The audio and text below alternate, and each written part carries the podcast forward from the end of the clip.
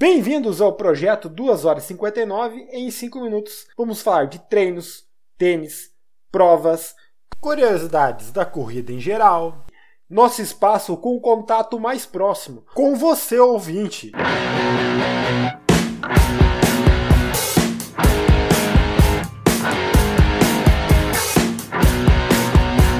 Quarta-feira, 29 de março de 2023. Faltam 67 dias ou 9 semanas e 5 dias para a 38ª Maratona Internacional de Porto Alegre.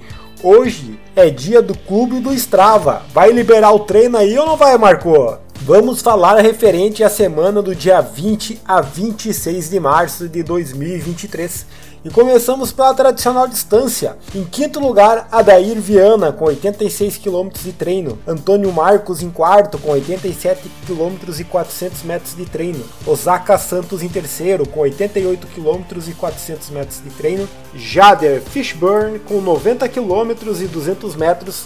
Fechando o top 5 aí, treinador Matheus aí com em primeiro lugar, com 101 km de treino na semana passada. E no treino mais longo, em quinto lugar, Alexandre Oliveira, com 27 km e 100 metros de treino. Em quarto lugar, Leonardo Reis, com 30 km de treino. Em terceiro lugar, Leandro Amaral, também com 30 km de treino. Em segundo lugar, Everaldo Bonani, com 32 km de treino. E fechando o top 5 aí, ganhando a semana, o Antônio Marcos, com 75 km e 300 metros de treino. O pessoal tá se puxando nos longos já, hein? E no ritmo médio da semana passada. Em quinto lugar, o Fabrício Santiago, com 4 minutos e 32 segundos por quilômetro. Em quarto lugar, Diego Pieluchowski, duvido que ele esteja falando certo, com 4 minutos e 30 segundos por quilômetro. O Milton Wolff em terceiro, com 4 e 29 por quilômetro. Rubens Jobs em segundo, com 4 e 14 por quilômetro de média. E fechando top 5 aí, o Bilinho Antônio, com 4 minutos por quilômetro. O pessoal também tá voando, além de correndo muito. E no ganho da altimetria da semana passada, em quinto lugar, Osaka Santos, com 812 metros de ganho. Fernando Alves em quarto, com 965 1.005 metros de ganho. Carlos Lanterner em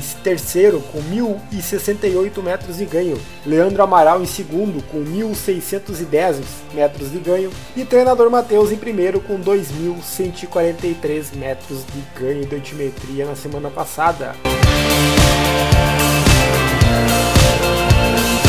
E as moças? Como é que foram as moças na semana passada? Começando pela tradicional distância. Em quinto lugar, Det Brito, com 27 km e 500 metros de treino. Em quarto lugar, Daiane Passo, com 32 km e 100 metros de treino. Rosdeli Bonani com 35 km e 600 metros de treino em terceiro. Em segundo lugar, a Rosana Almeida com 49 km e 100 metros de treino. E fechando e ganhando top 5 aí a Marinelza Santos com 56 km e 700 metros de treino no total.